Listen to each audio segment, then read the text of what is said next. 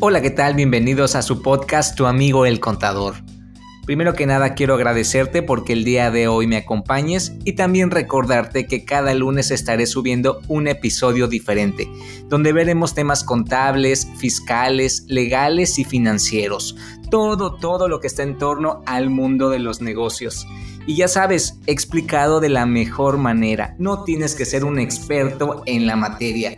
Así que yo soy Luis Rodríguez y comenzamos.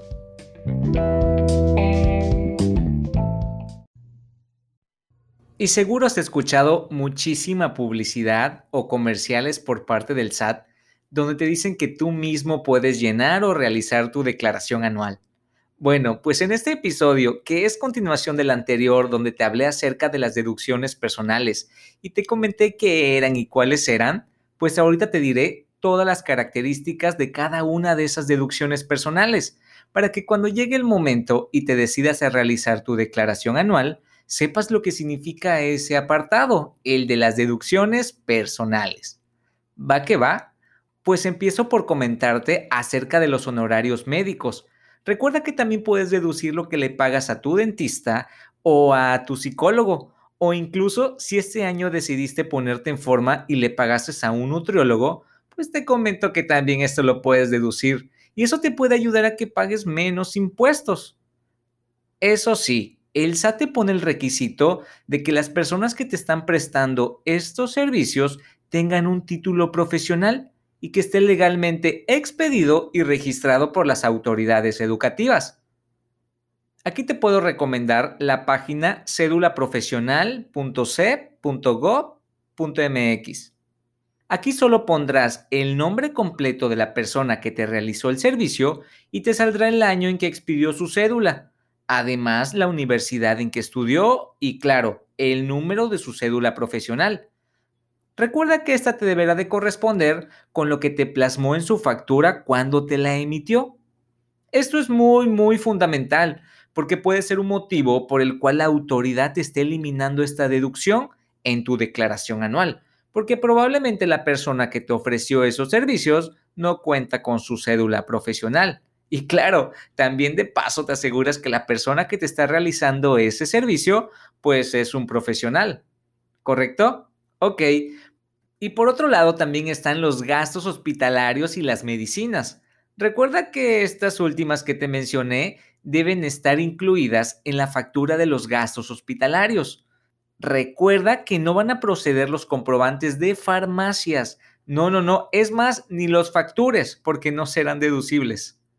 También se van a considerar los gastos que realices por los honorarios a enfermeras, los análisis clínicos, prótesis o el alquiler de aparatos para tu rehabilitación, como por ejemplo, no sé, sillas de ruedas, muletas, etc. Y aquí entra una pregunta muy, muy importante respecto a lo que estamos viviendo actualmente, que es el tema de la pandemia. Muchos clientes me preguntan si se pueden deducir los gastos médicos por la COVID. Mira, de entrada te digo que cualquier enfermedad o padecimiento pues va a implicar muchísimos gastos de nuestra parte. Y pues una buena noticia entre tantas cosas malas de esta enfermedad es que muchos de estos gastos médicos son deducibles de impuestos y pues van de la mano con los costos asociados al tratamiento de esta enfermedad, que de por sí esta enfermedad pues nos implica muchísimos gastos que también pueden convertirse en deducciones personales. Por ejemplo, las pruebas de laboratorio, los gastos por análisis, los estudios, etc. Y te comento que todas estas deducciones pueden ser para ti o para tu cónyuge o para tu concubino, concubina, tus hijos, tus padres, es decir, en orden ascendientes o descendientes en línea recta. ¿Correcto? Y te vuelvo a recordar lo que te comenté en el episodio anterior, que todos estos gastos se deben de pagar por medio de transferencia electrónica, cheque o tarjeta de crédito o débito y debe de estar estrictamente a tu nombre, es decir, del contribuyente que va a presentar su declaración anual. ¿Va que va? Recuerda también otro punto muy importante, que estas deducciones personales no deben de ser mayores a 158 mil pesos al año o del 15% de tus ingresos anuales, lo que resulte menor. ¿Va que va? Otra deducción que puedes meter son los lentes de aumento. Estos van a ser deducibles hasta por un monto de 2.500 pesos por cada una de las personas que te mencioné. Y la condición es que el comprobante o la factura describa las características de estos lentes. Aquí te voy a dar una recomendación.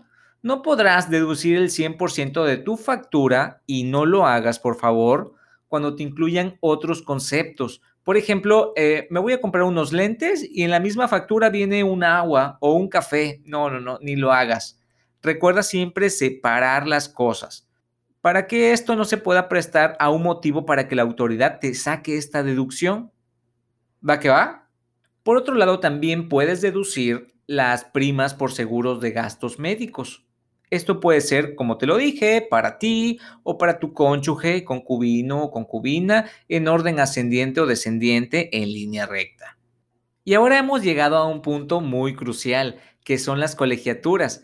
Recuerda que esto también lo puedes meter en tu declaración anual y formará parte de una deducción personal. Pero este tipo de facturación luego puede presentar varios errores. Mira, Vamos a empezar por partes. Primero que nada, la factura que te entreguen, asegúrate de que el comprobante venga el nombre completo de tu hijo, su CURP, su nivel educativo y también revisa que el concepto no incluya otros tipos de gastos escolares, por ejemplo, inscripción, libros, uniforme, etc. Es decir, que solo venga colegiatura. ¿Va que va? El primer requisito es que estas escuelas o instituciones privadas deban tener validez oficial de estudios. Y los montos anuales son, toma nota, ¿eh? O ponle pausa o ves por un lapicero. Podrás deducir colegiaturas de tus hijos por un monto anual de nivel preescolar hasta 14,200 pesos, primaria 12,900 pesos, secundaria 19,900 pesos, profesional técnico 17,100 pesos y bachillerato o su equivalente, claro, 24,500 pesos.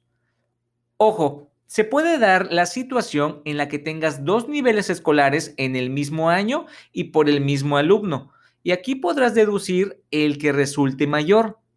Ok, Luis, háblame en español. No te preocupes. Mira, un ejemplo es, si tu hijo pasó de la primaria a la secundaria, ahí vas a tener dos niveles escolares en un mismo año y vas a tomar la deducción que resulte mayor. En este caso va a ser la de la secundaria. Y estas colegiaturas las puedes deducir si las ocupaste tú o tu cónyuge, concubino, concubina, ascendiente o descendiente, como te lo mencioné anteriormente. Siempre y cuando el único requisito es que estas personas no hayan tenido ingresos anuales a un equivalente más o menos de 29 mil pesos, porque si no, no será deducible. Es decir, si tienen un monto mayor, es porque ellos tienen el ingreso para pagarse por sí mismos esta colegiatura. Por otro lado, te comento que también podrás deducir los gastos funerarios cuando se ocupen. Y por otro lado están los intereses por créditos hipotecarios. Es decir, si tú tienes un crédito Infonavit o de Fobiste, los intereses que realmente estén devengados y efectivamente pagados los podrás deducir en tu declaración anual. Y esto es muy, muy importante porque muchas veces es un factor para que te dé a favor en tu declaración anual. Estos intereses ya vienen precargados en tu declaración anual. Y cuando no, pues solamente deberás de ingresar a tu portal del Infonavit y descargar tu constancia de intereses efectivamente pagados para que los puedas meter en tu declaración anual. Y así es como hemos visto algunas de las deducciones personales que podrás meter en tu declaración anual para que pagues menos impuestos o te dé a favor en tu declaración anual. Pero una recomendación que te daría es que te fijes muy bien en tus facturas el campo del uso del CFDI y el de la clave del producto o del servicio. Esos deben estar relacionados con el tipo de deducción personal. Es decir, que si la deducción personal es colegiatura, la clave que tenga esa factura esté como tal en el catálogo del SAT ¿correcto? Recuerda que no puedes deducir facturas pagadas en efectivo, por lo que los pagos deben ser por medio de cheque nominativo, transferencia electrónica de fondos, tarjeta de crédito, débito o tarjeta de servicios. ¿Correcto? También te recuerdo el monto de las deducciones personales no mayores a 158 mil pesos ni del 15% de tus ingresos anuales, lo que resulte menor.